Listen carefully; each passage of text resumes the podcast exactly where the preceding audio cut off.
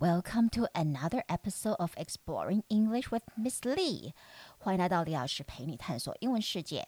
这一集我要讲一则很实用的科学新闻。当大家去买烤香肠时或大肠包小肠时，你们会不喜？你们会喜欢搭配着蒜片一起吃吗？我自己是超爱的，我很爱吃蒜，但很多人不敢吃蒜头的一大问题就是。Garlic breath 就是会口臭嘛，Garlic breath。那今天这一集就是跟大家分享最好的，actually more，you know，how to get rid of garlic breath，最好的去除掉，呃，吃完蒜头之后有那个口臭的方法。OK，然后这一篇文章它其实是出现在《Molecule》分子科学月刊里面。So let's get started. Do you love to eat garlic? I do. But like everyone else, I'm worried about my breath after eating it. But lucky for me and for all those garlic lovers out there, scientists have pinpointed down a way to get rid of the breath. And the answer is as simple as eating yogurt after garlic.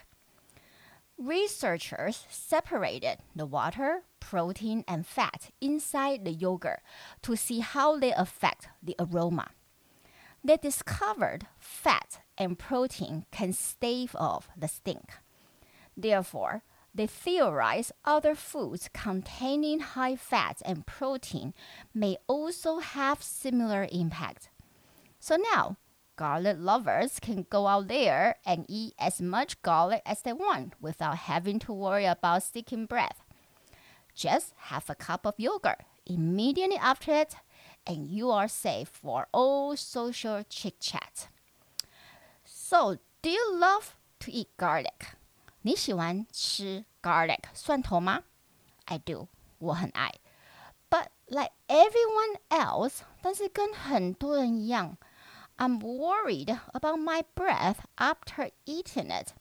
我其实还蛮担心，after eating garlic，在吃完 garlic 之后，我很担心我有口臭。OK，I'm、okay, worried about my breath. But lucky for me and for those garlic lovers out there，但是很幸运的，对我还有其他爱吃蒜头 garlic lovers out there 的人，scientists have pinpointed down 科学家有明确的找出 pinpointed down a way to get rid of the breath，有一个方法可以 get rid of，就是去除掉这个口臭。And the answer is，那答案是什么呢？As simple as eating yogurt after garlic，很简单，就只要在吃完 garlic 蒜头之后，eat yogurt 吃 yogurt。Researchers separated the water, protein, and fat inside the yogurt to see how they affect the aroma。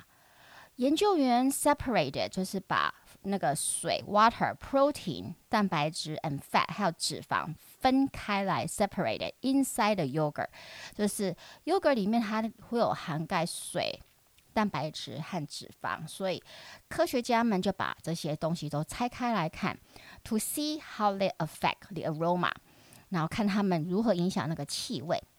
they discovered，然后他们发现呢，fat and protein can stay off the stink。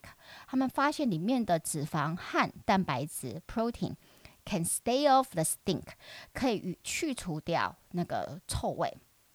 Therefore, they theorize，因此这些研究员他们也推论说，other foods containing high fat，其他的呃包含 high fat 高 脂肪 （high protein） 高蛋白质的食物 may also have similar effect 或者 similar impact，也应该会有相似的影响。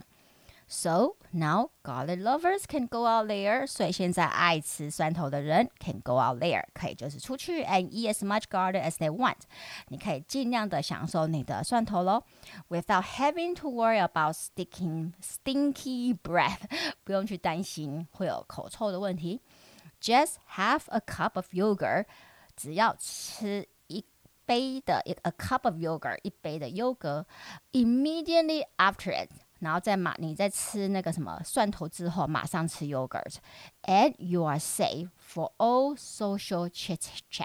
那你就可以就是可以去跟大家聊天，然后不用再担心了。You are safe for all social chit chat。That's it。